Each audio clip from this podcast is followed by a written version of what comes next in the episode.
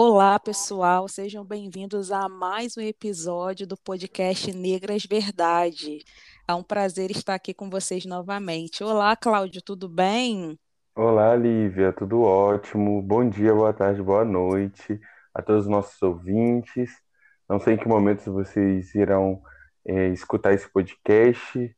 Não sei se lavando louça, fazendo comida, estudando, né? Passeando com, com um cachorrinho na rua, mas que seja de grande proveito para todos. Isso mesmo. Então, pessoal, o episódio de hoje nós vamos abordar o livro do Os Quatro Compromissos de Dom Miguel Ruiz, que aborda a filosofia tolteca. Na verdade, esse livro o Cláudio me indicou no início do ano.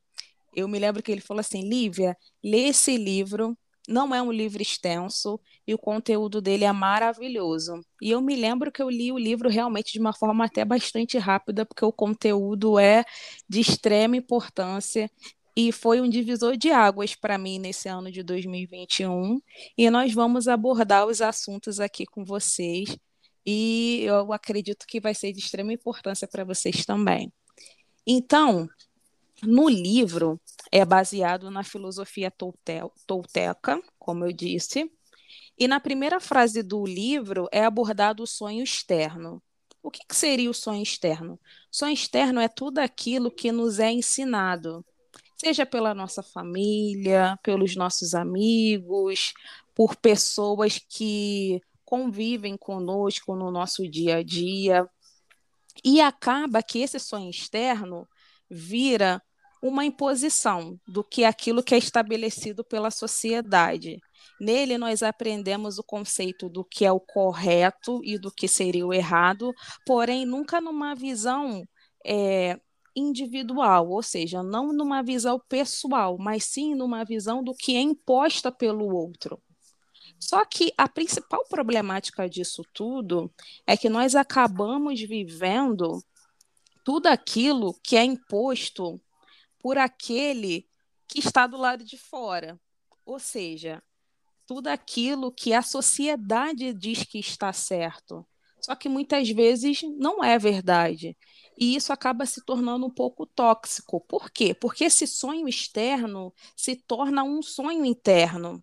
Ou seja, tudo aquilo que o nosso pai, a nossa mãe, os nossos amigos dizem que é o correto a se fazer, você acaba acreditando que de fato aquilo se torna algo que você deve seguir e algo que você deve se esforçar ao decorrer da sua vida toda para cumprir uma meta, um objetivo, um segmento que foi apresentado a você.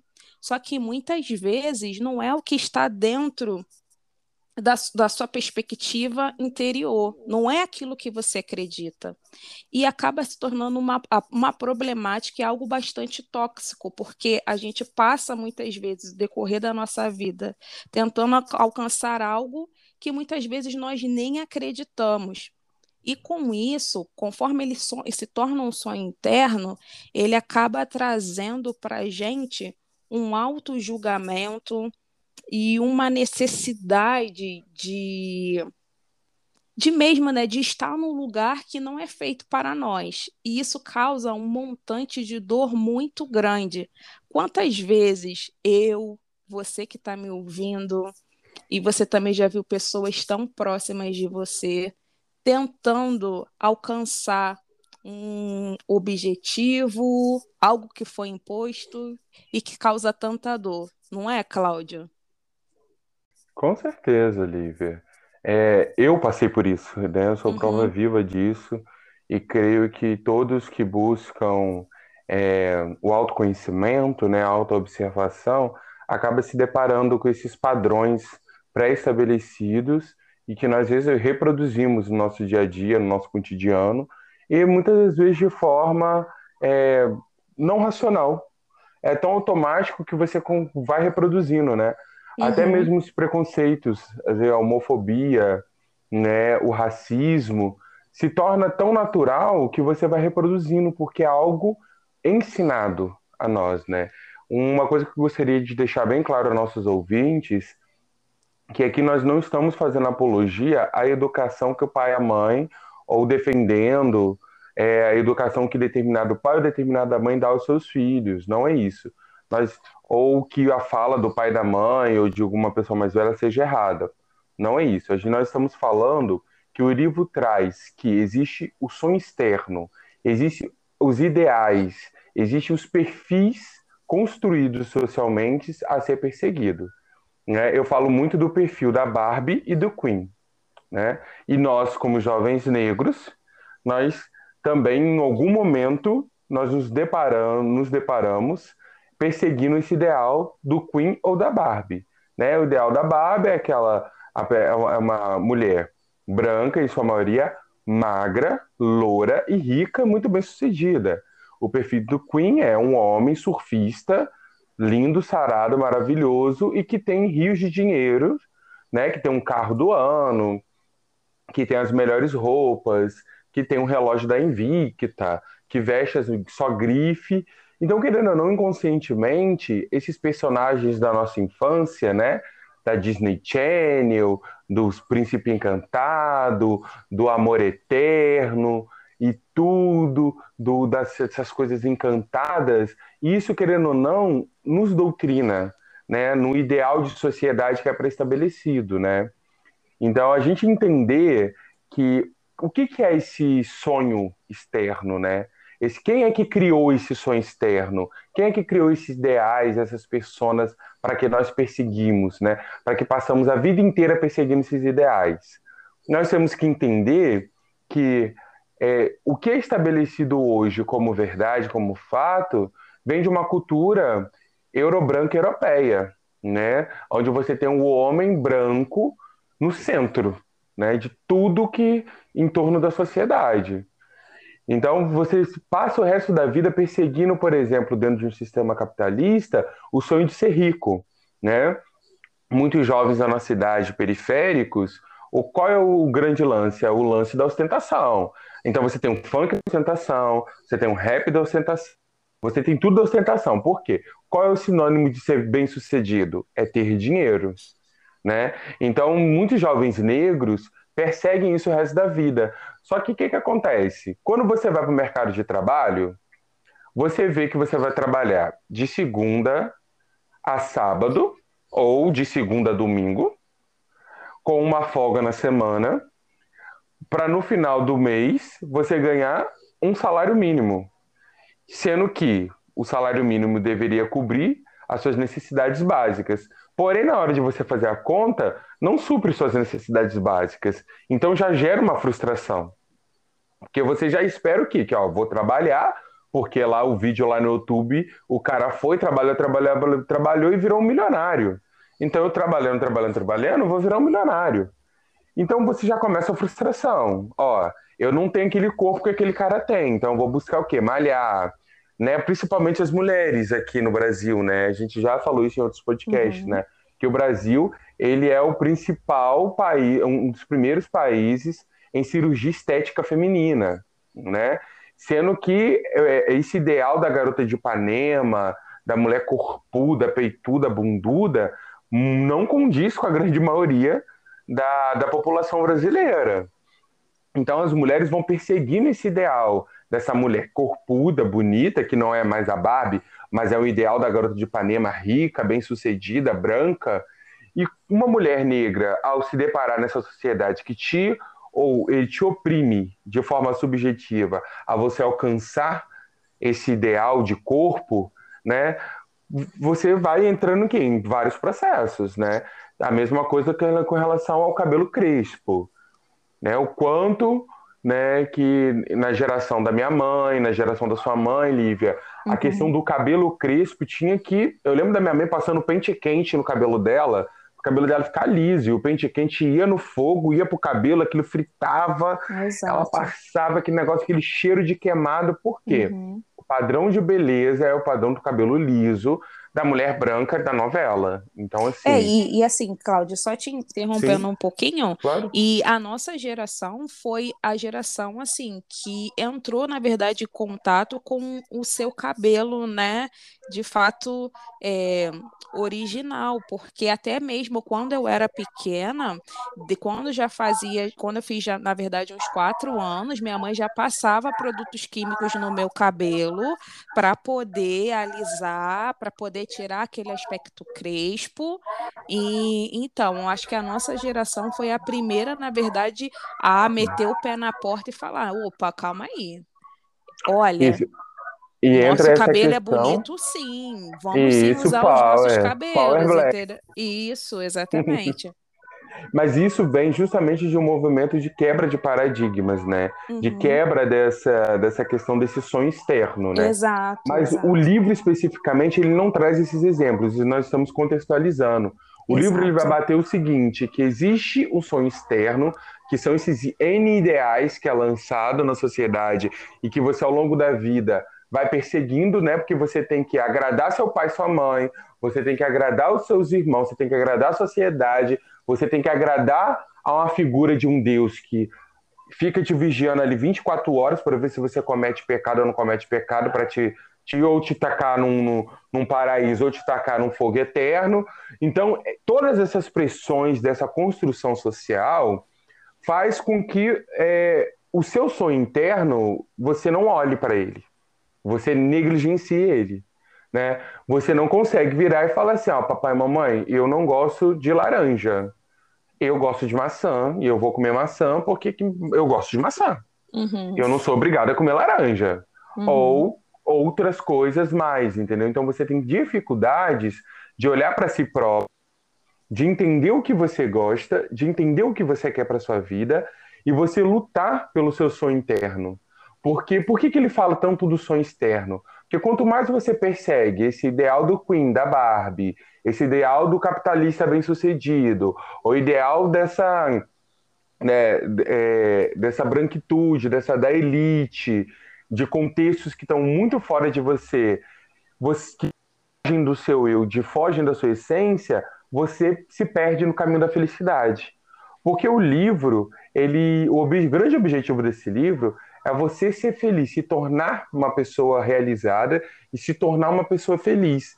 E ele fala que a primeira quebra de paradigma que você tem que fazer para ser uma pessoa realmente feliz e bem-sucedida e realizada é você romper justa- justamente com esse sonho externo, né? Romper justamente com essa caricatura, com esse desenho que te apresentaram de mundo e que você acolheu. E isso, gente, é indeterminado, é, é em, em todos os graus da sua vida, tá? Não é, ah, ah, Cláudia, ah, Lívia, ah, então quer dizer que eu, eu tenho só padrões pré-estabelecidos com relação à sexualidade ou com relação. É em todos os padrões, né? Em todos os comportamentos da vida, até sentimentalmente mesmo, como eu falei. De tanto a gente ver Cinderela, ver Barbie, ver Pequena Sereia, onde a princesa vive feliz para sempre com seu príncipe, nós acre- acreditamos ao longo da vida que a gente vai achar esse príncipe, Exato. né? E que Nós vai vamos, viver né, feliz para sempre. Nós vamos criando aqueles arquétipos, aquelas ideologias que nós Isso. seguimos o tempo todo e nós temos dificuldade de, na verdade, aprender a se comunicar, nós nos sentimos o tempo todo vulnerável e, Exatamente. né, de uma forma até mesmo en- enfraquecida, porque você é, segue tanto o que é pré-estabelecido, né, o que é mostrado para você, que você acaba é, não vivendo a sua própria vida de uma forma integral. Exatamente. E é- isso é livro, bastante sério. Lívia, Uhum. e o livro ele vai falar justamente sobre que você passa a vida toda perseguindo isso. A vida Exato. toda, por exemplo, querendo é, perseguir um sonho que o, foi pré-estabelecido para você e que não condiz com você.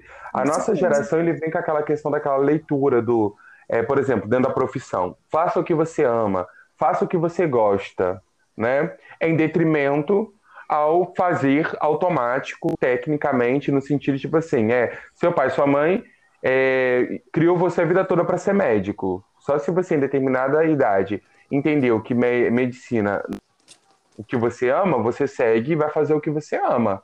né? O que vai te realizar como pessoa. Porém, é, a nossa geração, isso é uma observação minha, né, dentro das minhas reflexões, uhum. eu estou trocando junto com vocês, é que aonde que a nossa geração se perde? É no momento em que a gente idealiza e sonha muito, né? Da construção do, da, do meu gozo de plenitude, da felicidade em plenitude, não condizente com a realidade. Então, assim, Exato. eu. É, na pandemia mesmo, só, só, puxando um gancho, né, uhum. para a gente intercalar o que está falando no livro e pela nossa realidade. Na pandemia mesmo, a gente viu isso o tempo todo. Sim. A gente está vivendo né, uma das maiores pandemias mundiais e você Sim. vê que as pessoas estão totalmente desconectadas, criando situações e momentos paralelos que eu fiquei, eu parei para refletir bastante. Eu falei, nossa, gente, será que as pessoas têm tanto de fato essa necessidade de ter essa ostentação, de mostrar que está bem e de, né, é, criar realmente um universo paralelo que não condiz com a realidade, só mesmo para poder mostrar e dizer que ela está bem no sentido de sustentar aí esse sonho externo que a gente está falando. Exatamente. É, por exemplo, é eu, uma criança negra, né? Tô lá, pá, uhum. Pantera Negra, referência, beleza, eu quero ser o Pantera Negra. Todos nós temos potência de ser Pantera Negra. Vamos lá. Só que aí quando a gente depara, a nossa geração depara com as dificuldades da vida do dia a dia, que é a da realidade do convívio do ser humano, trava. Aí a uhum. gente tem vários embates, né? Que aí é é, a gente pode até levar isso depois para uma temática de um próximo podcast, que eu acho muito importante a gente desdobrar isso. Com relação ao que você trouxe das redes sociais, Lívia, é justamente o reforço dessas imagens e desses padrões. Por quê? Rede social tem alguém feliz? Você vê foto da pessoa lá, ah, Triste infeliz, não, é só todo mundo triste. feliz. Não. É impressionante, é impressionante. Todo mundo feliz e ostentando dinheiro. Todo, exatamente. Não é isso? E fazendo aglomeração, né, queridos? Exato. Que a gente viu bastante. Fazendo aglomeração de uma forma assim, não importa se eu moro com idosos ou se eu, de uma certa forma, posso conviver com outras pessoas e contrair o vírus e matar outras pessoas. O importante é eu estar na minha ostentação aqui e mostrando que eu me sobreponho sobre todos, sobre o mundo todo. Exatamente. Então, é, eu vi, entro naquele no meu umbigômetro, né, no meu egoísmo. Isso, isso, eu exato. ligo, aperto o botãozinho ali do foda-se todo mundo e eu vou fazer o que eu quero, né? E o que eu quero é o quê? É ostentar que eu estou feliz, é ostentar que eu estou bem em plena pandemia, em detrimento se eu estou colocando a vida de outras pessoas.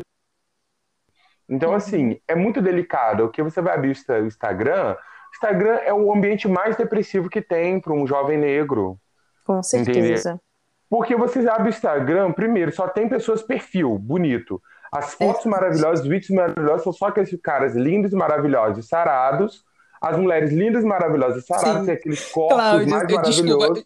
Eu, te, eu tava aqui pensando, gente, que eu tô rindo, mas é porque é muito louco. Num, uns anos atrás, eu me lembro que eu tinha, sei lá, uns 23, 24, vamos botar assim, isso, 23, 24 anos, e eu tava vendo a galera comprando apartamentos chiquerérrimos, mas era apartamento no naipe assim, em frente à praia, entendeu? Com carro na garagem e apartamento todo mobiliado. Eu falei, gente, como assim? Estou trabalhando aqui de segunda a sexta, estudando horrores sábado e domingo e eu tô muito mal conseguindo comprar umas maquiagens e umas roupinhas. Que rolê é esse? E é o, realmente esse rolê da ostentação. E quando você olha, Cláudio, veja bem, gente, eu não tô falando que é impossível, tá? Não é isso. Eu tô falando mesmo é que é nessa questão de, de viver a realidade e de criar esses mundos paralelos que acabam nos cegando mediante esse sonho externo que, que foi aí é, estabelecido para a gente. Enfim, pode prosseguir. Não, foi ótimo o seu comentário, porque faz a gente refletir, né? Isso tudo, dessa questão do, desses perfis, Lívia. E assim, uhum. a gente não está criticando a pessoa que posta foto, que mostra que comprou a geladeirinha dela, o carrinho isso, dela. correto. Estamos criticando isso, nós estamos criticando é o modelo, uhum. entendeu? De manipulação no geral, de manipulação de imagem. Por exemplo, Sim.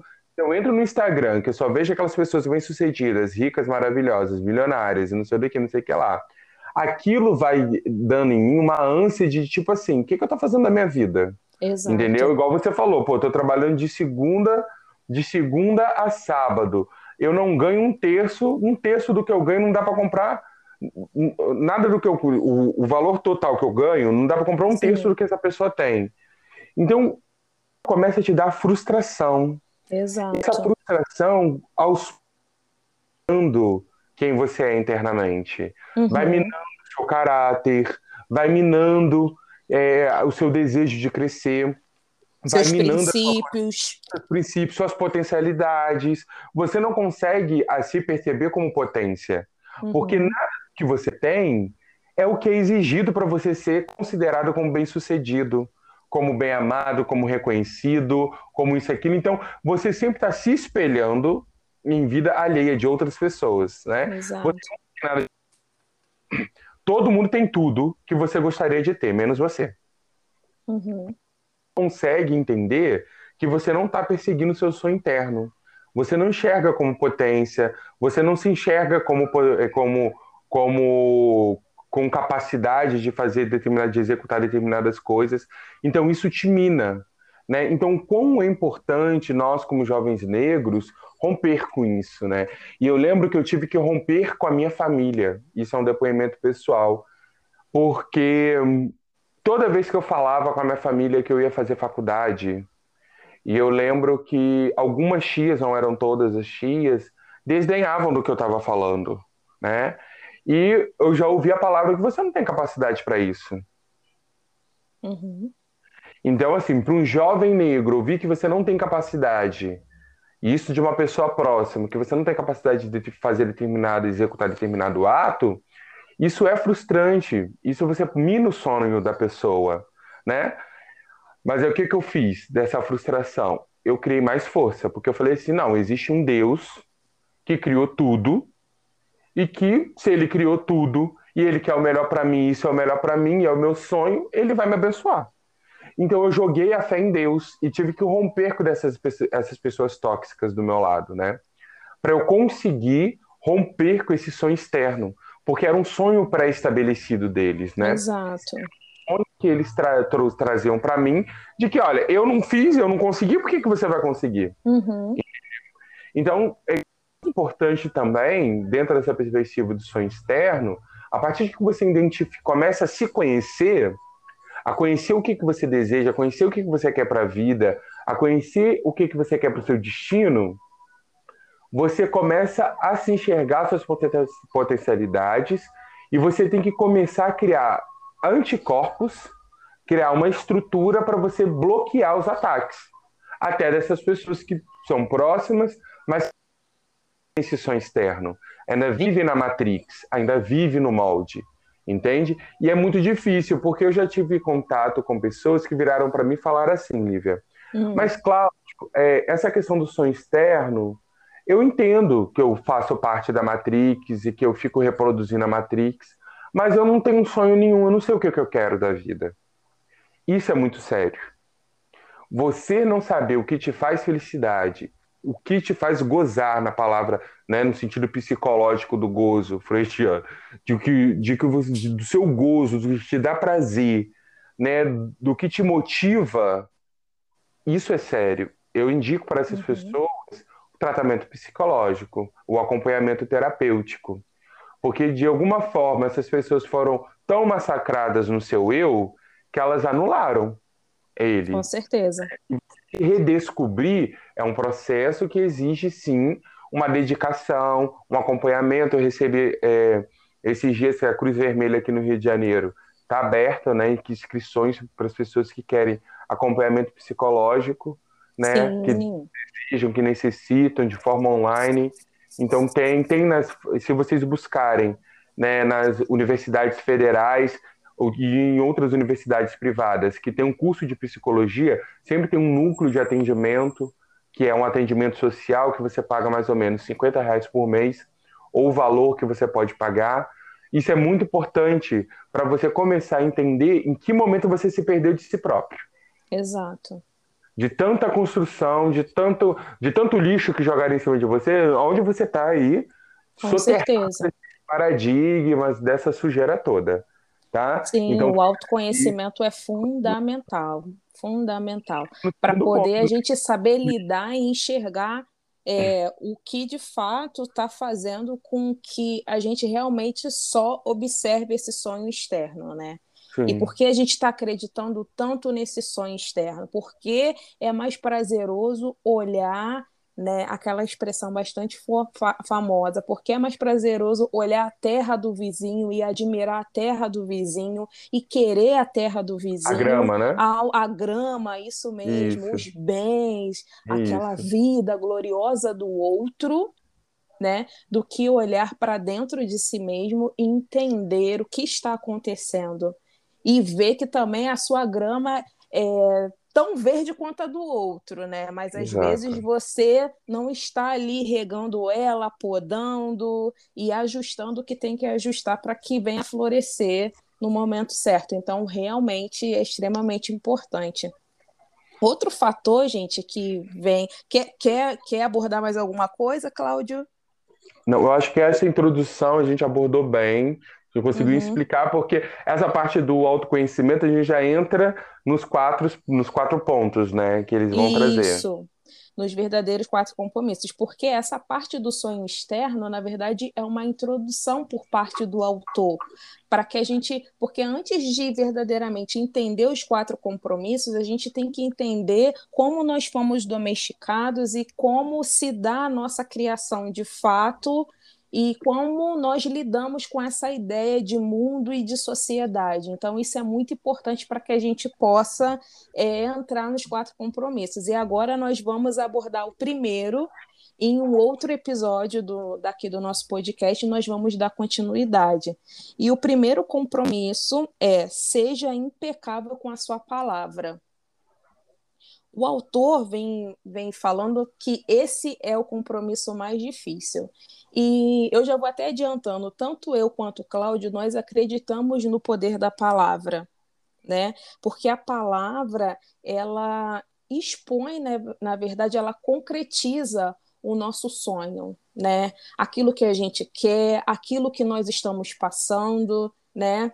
Na Bíblia também até vem dizer que a boca fala no que está cheio o coração.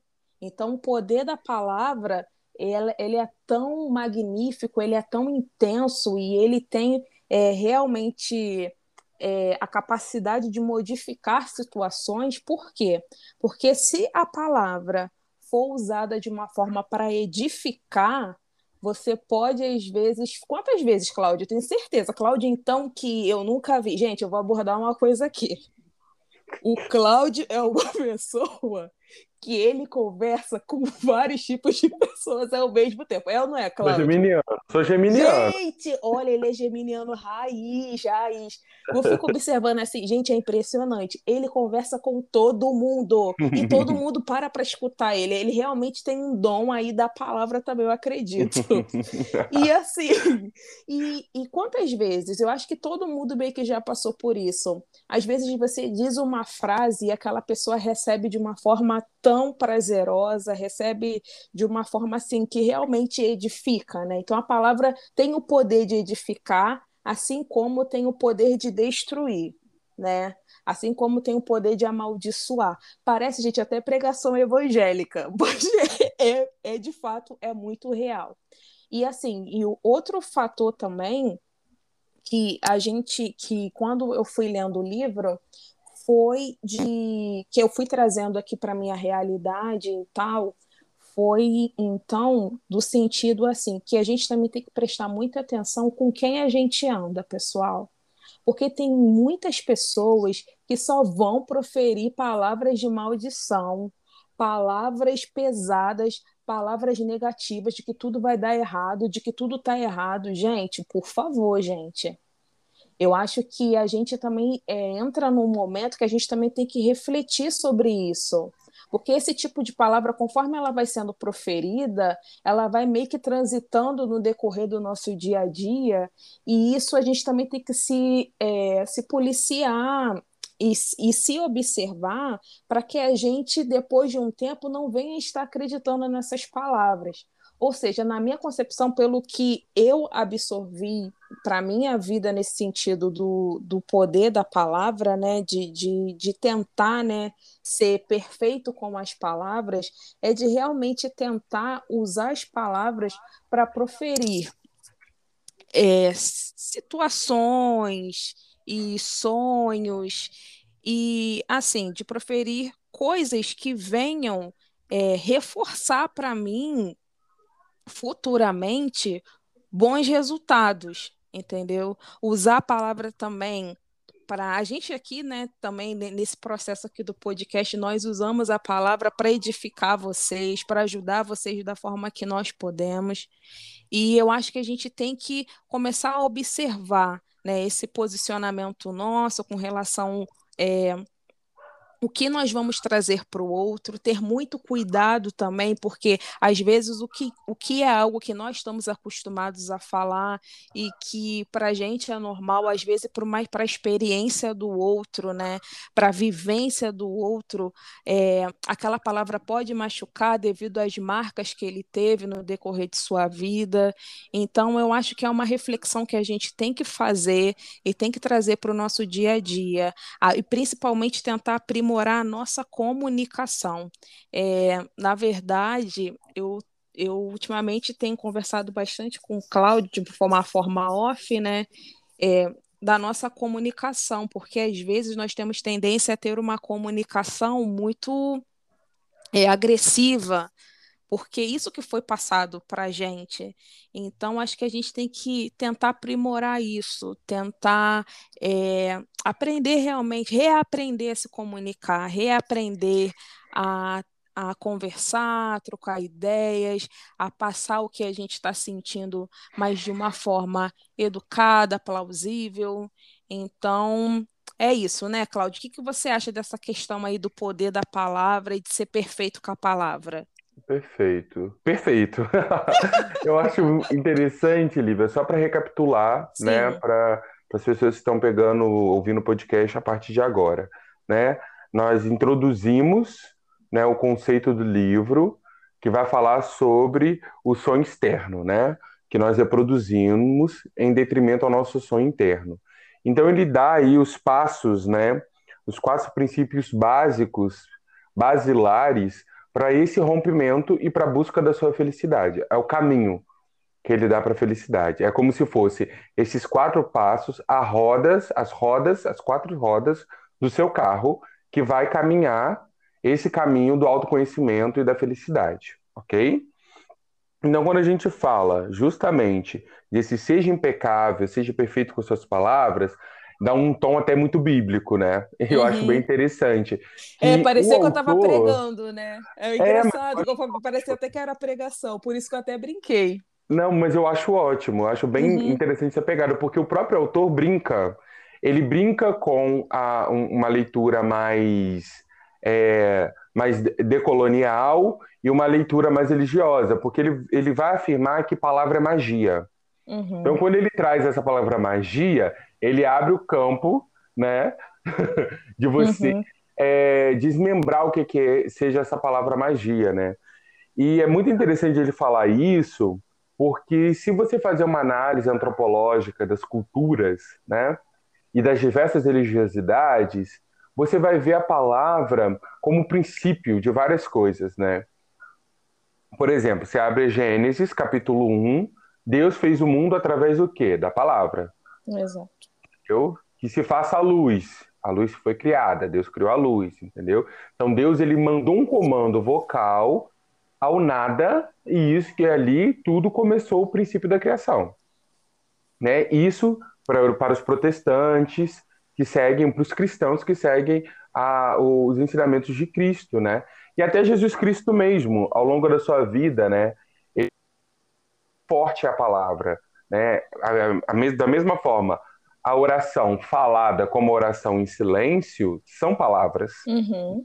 São palavras que você fala com Deus, né? Jesus, ao expulsar os demônios, ele fazia isso através da imposição da sua palavra, né? Então, quando você fala que palavra é magia, palavra é comando, palavra é força.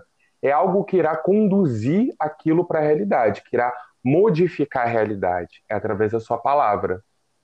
Por exemplo, dentro da mitologia urubá, você tem a figura de Oxalá, você tem a figura de Olodumário, o Pai Supremo, que designa Oxalá a criar o mundo. Né? Aí tem todo o Itã e tudo.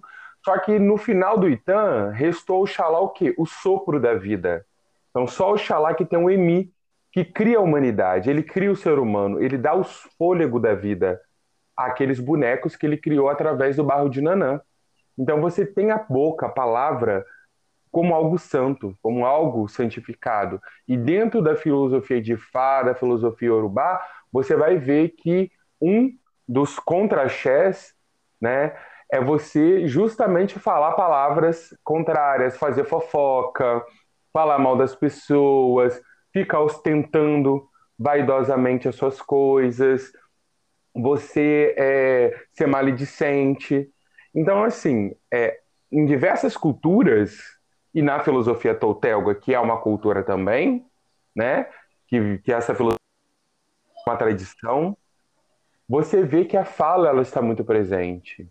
Então, o autor ele vai trazer o quão potência é essa fala, porque você consegue manipular uma gama de pessoas através da que é através do comando, é através da força de que, que do quanto que você consegue modificar a realidade através da fala.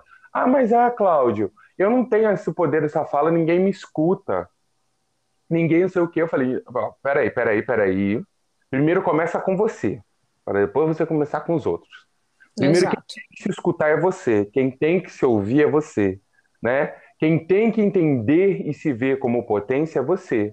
Por exemplo, ele, o livro traz o exemplo de Hitler, né? Que Hitler, através da palavra, manipulou o país inteiro e matou dois terços de, judeus através do Holocausto.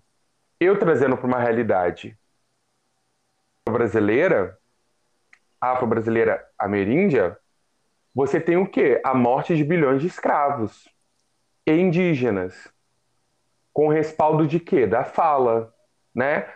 A igreja, você tinha o respaldo da igreja, porque a igreja dava, naquela época, a igreja católica chancelou a escravização dos negros, como se fosse um favor que o Senhor estava fazendo ao, escravizar aqueles negros, porque só dessa forma eles iriam expurgar os pecados, né?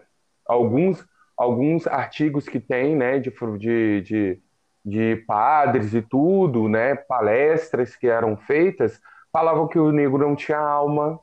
Então, perante Deus, a consciência dele estava tranquila. Vou morrer e vou para o céu né? Porque o representante de Deus na Terra está dizendo que sim, eu posso fazer escravização de negros, né? De indígenas, povos bárbaros que precisam servir, que a função deles é servir, uhum. né? Tanto que nós temos ainda esse resquício da escravidão, da escravidão, da escravização de negros e indígenas, no que tange que o negro, que a gente olha para o homem negro e fala, não, é, para pegar peso tem que ser homem negro. Pedreiro, você já pensa logo no homem negro nordestino, que eles são bons nisso, eles nasceram para isso, é a aptidão deles.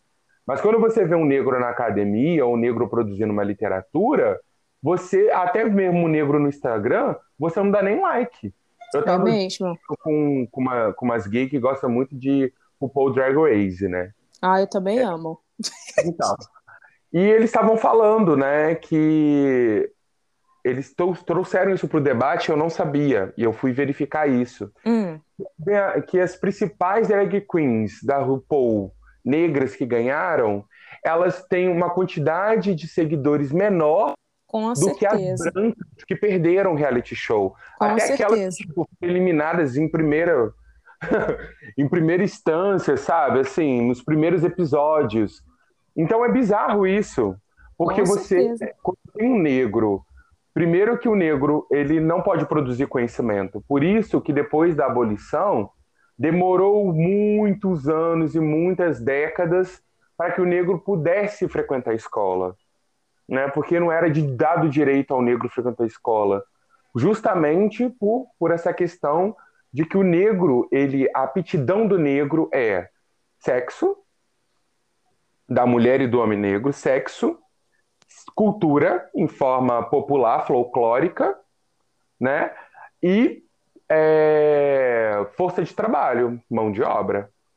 Mas sem você parar para racionalizar que esse negro também ele poderia ocupar, por exemplo, a academia. Isso era impossível se pensar nesse negro ocupando a academia.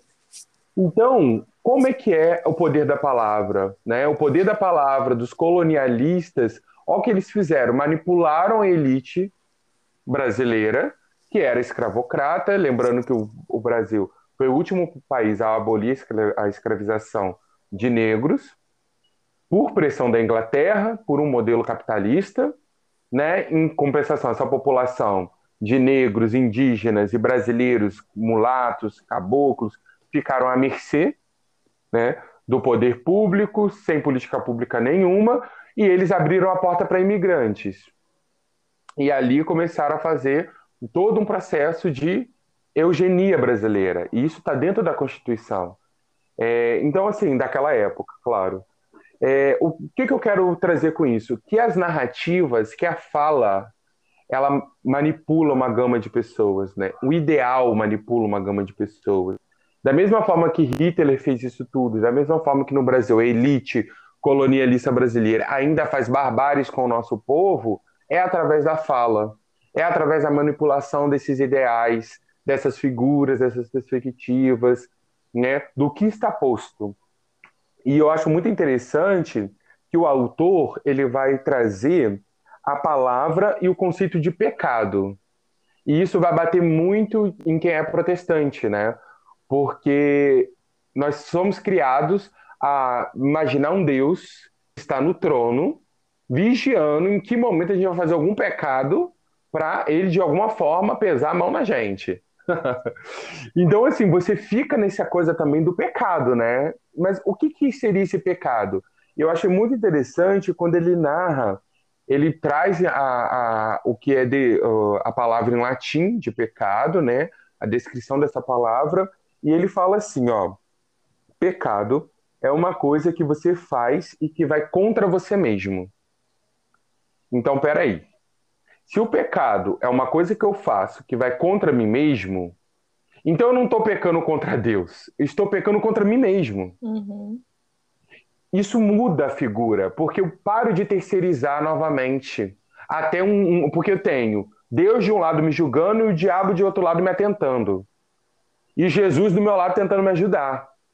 Quando eu elimino um pouco essa figura de Deus que está me julgando, é a figura do diabo, e eu entendo que o pecado é algo que vai, vai contra você mesmo, e quando eu falo contra você mesmo, vai contra os seus princípios, os seus valores e o que Deus ensinou como valores basilares, aí eu estou cometendo pecado. Eu não estou cometendo pecado contra Deus. Eu estou cometendo pecado contra mim mesmo, contra o que eu acredito. Que a partir de que eu sigo a Bíblia e sigo os ensinamentos de Deus em que Deus me ensinou a fazer A e eu faço B, eu não estou pecando contra Deus, eu estou pecando contra mim mesmo, contra os valores que Deus me ensinou. Aí jaz o pecado. Porque eu tiro a figura do diabo, que é essa figurinha que fica me atormentando, que está tá aí para me atormentar, me atormentar, me atormentar, não sei do que, e tiro a figura de Deus, de sentenciador, e me coloco no centro. Isso é difícil. E isso é o grande quebra de paradigma. Você se colocar no centro e falar, não, não é diabo, não é Deus, sou eu. São os meus valores, são os meus instintos, são as minhas tendências. Essa quebra é extremamente importante, porque aí o autor vai falar que para você ser impecável com a palavra, ser de perfeito com a palavra, isso daí já é um versículo da Bíblia, você tem que ser verdadeiro. Ele resume tudo a verdade. O que é que é você ser verdadeiro? É você ser verdadeiro consigo próprio. De você até parar mesmo de terceirizar. E aqui, gente, quando a gente fala de Jesus Cristo, e a gente fala da Bíblia, nós seguimos uma filosofia, eu e Lívia, de um Jesus Cristo negro. Tá bom? Exato, então, assim, exato. Aqui nós não estamos falando de religião, tá? Nós estamos falando de filosofia, que é diferente. Uhum. Né? Então nós não estamos atacando dogmas religiosos, nós estamos ponderando e amadurecendo o pensamento através de uma filosofia de Jesus Cristo negro que veio nos libertar e não nos prender a dogmas. Uhum. Entendeu? Correto. Então, quando a gente traz essa questão da palavra como verdade, se eu tenho a minha palavra e a minha palavra ela tem que ser verdadeira e eu não quero pecar contra mim mesmo, contra os meus valores, que é a, a verdadeiro sentido da palavra pecado, eu não vou fazer aquilo. Por que, que eu não vou fazer? Porque não condiz com os meus valores, não condiz com os princípios que Deus nos criou. Né? E no meu caso, né, eu nasci em um lar protestante e hoje eu sou um bandista, né? E já estou há mais de 15 anos na religião. Dentro da, da filosofia urubá, você não tem essa figura do pecado. Do pecado é, cosmologia do demônio e tudo mas você tem é, as suas ações que irão trazer deméritos ou méritos a quem você é. Então, se eu descumpro, por exemplo, um desígnio que Orumilá, né, um dos princípios basilares de, Orumilá, né, do Deus, da, do Deus supremo da sabedoria, que é o de você de que você é pensar no próximo, do que é você estar tá sempre é, procurando dar o seu melhor, ser verdadeiro, quando você não é verdadeiro, você age com o pecado.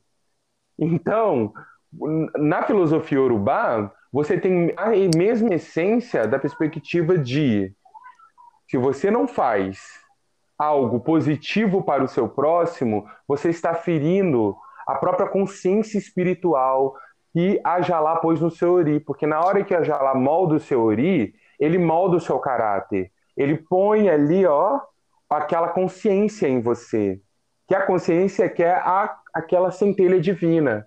Então, quando você age contra a sua centelha divina, contra o seu ori, você é um contra-chefe, você gera um contra-chefe, você gera uma energia negativa e automaticamente você está em demérito perante ao universo, perante o Orumilá, perante o Batalá e perante seus orixás. Então, assim, quando você pega essa cosmologia e você bara nessa interseção né, do eu novamente, né, do autoconhecimento, e ele vai trazer justamente isso, né? Para você ser impecável, você tem que se autovalorizar e não se autorrejeitar.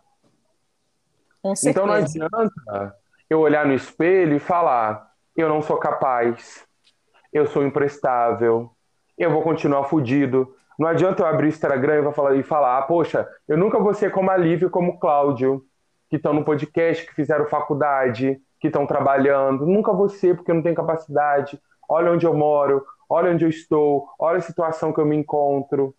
Não. Troque isso. Troque, porque o maior pecado que você pode cometer é você se auto-rejeitar. Porque se o pecado ele é uma coisa que você faz e vai de encontro a você mesmo, se você se auto-rejeita, você está cometendo o maior dos pecados, que é auto, que é autopunição, auto-rejeição. Você está se anulando. É então, não se anule, entendeu? Você é potência. Pegue a filosofia religiosa que você está, se enxergue como potência, porque Deus, Alá, Jeová, Javé, Olodumare, Tupã, quem você acreditar, eles te veem como potência, porque você é criação de Deus. Então você é potência, né? E não se autorrejeite. E ele vai trazer muito isso, né? A autorrejeição através das palavras. E se palavra é magia, e se a palavra transforma a realidade, palavra, Quanto mais eu fico falando que eu não sou capaz, que eu não vou fazer, que eu sou preguiçoso, que eu procrastino, que eu sou burro, que eu não consigo fazer, que eu não vou conseguir. Mas isso, é, mas isso vai se validando para sua vida, né? Exatamente, porque... você chancela. Exatamente, porque a palavra ela tem realmente esse poder de validar aquilo que você está emanando para sua vida. Então, Exatamente. realmente. E no recorte que você trouxe, Lívia, da palavra das pessoas à sua volta, né? O quanto você andar com pessoas boas vai fazer você caminhar cada vez mais, né? Você uhum. se aquilombar, né? Porque o que, que é os Negro, o Negras Verdades? É um quilombo, é um podcast quilombo. Que o nosso objetivo é que você, junto, junto conosco, se sinta acolhido na sua essência Exatamente. e na sua diversidade. E com isso você consiga enxergar suas potencialidades como jovem, como uma jovem negra. Exato. E mais uma observação. Para eu e o Cláudio estarmos aqui abrindo esses conceitos para vocês, é porque nós já, de uma certa forma, entramos em contato com nós mesmos através de reflexões e a gente ainda continua, né, Cláudio? Em um processo contínuo, contínuo. E Ó, sem afobação, sem, sem afobação. aquela pressão. Né? Exato. Quantas vezes, Cláudio às vezes fala uma palavra que eu vou lá e corrijo ele falando assim, Cláudio, não fala isso, não traz isso para sua vida. E quantas vezes eu, da mesma forma, faço, falo uma murmuração e às vezes é, falo uma palavra um pouco mais ácida, um pouco mais crítica, crítica, perdão, com relação a mim mesmo e Cláudio chega e me corrige, porque é contínuo, é um processo contínuo, né? Ainda Exatamente. tem uma, um outro fator, é, a branquitude, de uma, de uma certa forma, já está acostumada a lidar com esses conceitos. Para nós negros, sempre, nós sempre fomos negados né, de adquirir o, o autoconhecimento. Então, é um processo que nós estamos iniciando e é aos poucos, aos poucos que nós vamos prosseguindo. Perfeito. E dentro disso que você está falando, Lívia, quando você fala do contexto, do convívio, das amizades, é aquele ditado, né? Quem anda com porco, farelo come, uhum. né? Se você está no meio de pessoas que elas estão te jogando para baixo, é essencial você encontrar pessoas que te coloquem para cima, né? Encontrar pessoas que acreditem nos seus sonhos, né? Você acredita nos seus sonhos em primeiro lugar, mas você está no meio de pessoas que vão proferir palavras de poder, palavras positivas, vão profetizar coisas boas na sua vida. Exato. Né? E a partir disso, você vai se encontrar, com como você falou, como é bom quando você conversa com uma pessoa que você está passando dificuldade e a pessoa vem, ela te dá uma injeção de ânimo só da pessoa falar assim, ó, Deus está contigo, ou uhum. vai abrir seus caminhos, Deus uhum. te ama, Exu te ama, uhum. você dá aquela potência em você. Exato, exato. Você se enche de alegria, né? Então é importante, é importante, é muito importante. E outra Como coisa eu falei, também, é, uhum. não só é no sentido de falar também o que a gente quer ouvir, né? Porque também a Sim. galera acha que é só coisas positivas, mas não, gente. Às vezes a pessoa mesmo trazendo uma verdade para você através da palavra, aquilo tem poder de modificar a sua vida. Muitas vezes eu já fui meio que repreendida, às vezes fui chamada a atenção, e na hora eu não aceitei, mas depois eu fui vendo que aquela palavra não era no intuito de me machucar ou de me prejudicar, mas pelo contrário, era para que eu verificasse meu erro e pudesse a partir dali prosseguir. Então, quando eu absorvi aquilo para mim e analisei né, e refleti, como a gente conversa muito da questão da peneira, né, para a gente tentar absorver aquilo que faz bem e o que não dá para absorver, o que a gente não tem maturidade emocional para absorver, a gente deixa lá no escanteio. E assim, e são é, às vezes as, as correções através da palavra também é de extrema importância. A palavra de ânimo. É, um exercício interessante, Lívia, para a pessoa saber né, se aquela fala é uma fala positiva ou não, são duas perguntas, e que eu faço muito esse exercício, né? Uhum. Uma pessoa chegou e veio dar uma opinião na sua vida ou veio fazer uma crítica. Primeiro você pergunta, é...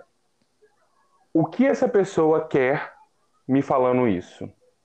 O que, que ela deseja? Qual o intuito dela? Qual o objetivo dela me falar? Segundo, o que eu senti quando essa pessoa me falou? Isso. Exato né? Como eu recebi isso? E terceiro, isso tem ressonância com a minha personalidade?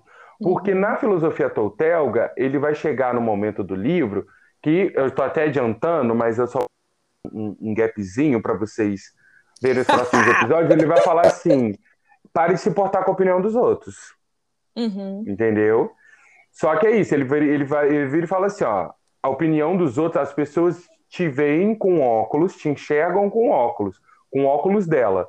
Você enxerga o mundo através do seu óculos e você se vê através do seu óculos. Outro então, ponto positivo também, Cláudio, é de olhar os frutos da, da pessoa, né? Porque é muito fácil chegar para você e trazer uma. falar de uma perspectiva da sua vida no qual eu mesmo não tenho capacidade de ajustar. É, por, por isso que vai entrar. É, Qual é o objetivo dessa pessoa de falar isso pra Exato. Às vezes a pessoa tá mais suja do que pau de galinheiro, mas ela tá falando uma coisa para te machucar. Isso, uma propriedade pra... Exato, exato. É Entendeu? essa maturidade mesmo emocional. É o filtro, como você enfim. falou. É o filtro, exato, exato. É verdade. É você ter muito cuidado do limiar. Ah, Cláudia, você está falando então que a opinião das pessoas não é importante. Não, é importante sim. Até para você não se tornar uma pessoa ególatra, transigente, narcisista, uhum. que ah, no mundo eu sou assim, vou morrer assim, Amélia, né? Eu nasci Isso. assim, vou crescer assim, eu vou morrer assim. Não é bem é assim. Amélia não, menina. É Amélia não? Gabriela. Ah, Gabriela. Ah, desculpa, gente. Personagem. Ai, que louco. Ai, que tudo. Aí... Ai. Isso que a gente está falando. É mais num conceito de é, existe uma linha do meio, existe uma ponderação que tem que ser feita e existe o entendimento do, do filtro. Se eu consigo absorver 50% dessa fala de uma forma positiva, eu absorvo. Mas se essa fala vier 100% negativa e eu entender isso, calma. Vamos pedir uma segunda opinião, vamos conversar com pessoas que Sim. vocês convivem. Eu, eu oriento o seguinte: eleja três, quatro pessoas no máximo, assim, de, muito, é, de muita intimidade de vocês, que sejam mentores, para ser esses mentores, né? Uma mentora relacional, outra mentora profissional, outra mentora de vida, mas pessoas que você vê felicidade nos olhos, que você vê é, que, que cresceram na perspectiva como humanos na vida, isso não quer dizer como bens materiais, mas como pessoas felizes. Para quê? Para você poder desabafar. Para nesses momentos que você estiver confuso, chegar como jovem e falar: olha, estou passando por isso, isso e isso, é difícil. E para você poder desabafar, essa pessoa poder amorosamente te orientar, te aconselhar, te dar uma palavra. E ali você também não se expor tanto para todas uhum. as pessoas. Para quê? Para você ser impecável na sua fala, né? Para você não cometer, não trazer a verdade do outro como sua verdade. Porque se eu chego aqui, Liv, e falo assim, eu vou estável. Uhum. Por exemplo, a gente mora junto. E eu todo uhum. dia, você é uma emprestável, Lívia, você não faz nada direito. Lívia, você é uma vagabunda. Lívia, você é isso. Lívia, você é aquilo. Lívia, você é um emprestável. Lívia, você é uma, é uma kenga. Lívia, você não sei o quê, não sei o que lá. Se aquilo de tanto eu falar, de tanto eu falar, de tanto eu falar, cristalizar dentro de você, e você acreditar em todas essas palavras negativas, em tudo aquilo, você realmente vai materializar aquilo. Eu estou profetizando aquilo na sua vida e você aceita aquela energia e você diz sim.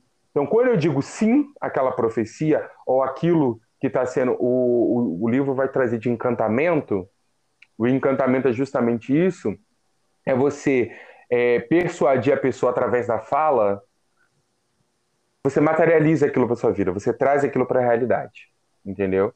Então Verdade. você constrói aquilo como como algo correto, algo certo a ser seguido, e quando você vê, você está num ciclo que você está infeliz, que você não conseguiu atingir seus objetivos, você está perseguindo um sonho de outras pessoas, você está num ambiente hostil que você cada vez mais está sendo fragilizado, você absorveu a fala da outra pessoa, quando você vê, você está numa merda. Entra uhum. num entendeu? Entrou numa síndrome do pânico, entrou num, num, num marasmo, sabe, num deserto da sua vida que muitas das vezes vai exigir uma força hercúlea para você sair.